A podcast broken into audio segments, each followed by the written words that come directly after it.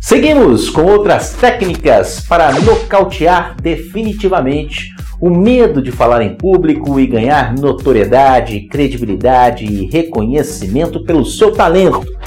Como eu falei, tudo se resume na maioria das vezes ao medo do julgamento, de ser considerado inferior às expectativas do seu público.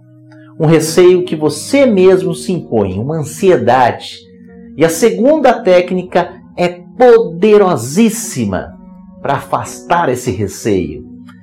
Gente, preste atenção. Tire o foco de você e coloque o foco no propósito da sua comunicação, no propósito do seu conteúdo. Foque no objetivo, fazendo perguntas poderosas. O quanto a sua palestra vai impactar pessoas, o quanto as informações do seu discurso serão fundamentais para o melhor andamento da organização, o quanto as ideias, propostas mudarão processos na sua empresa, vão resultar em economia, em lucratividade.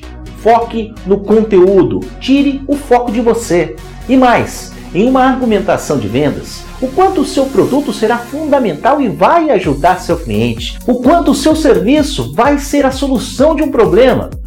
Foque no propósito da sua mensagem. Tire o foco pessoal e perca o medo do julgamento.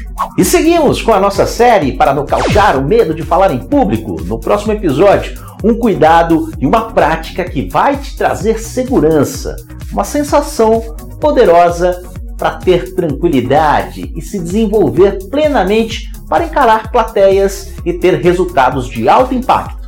Até lá!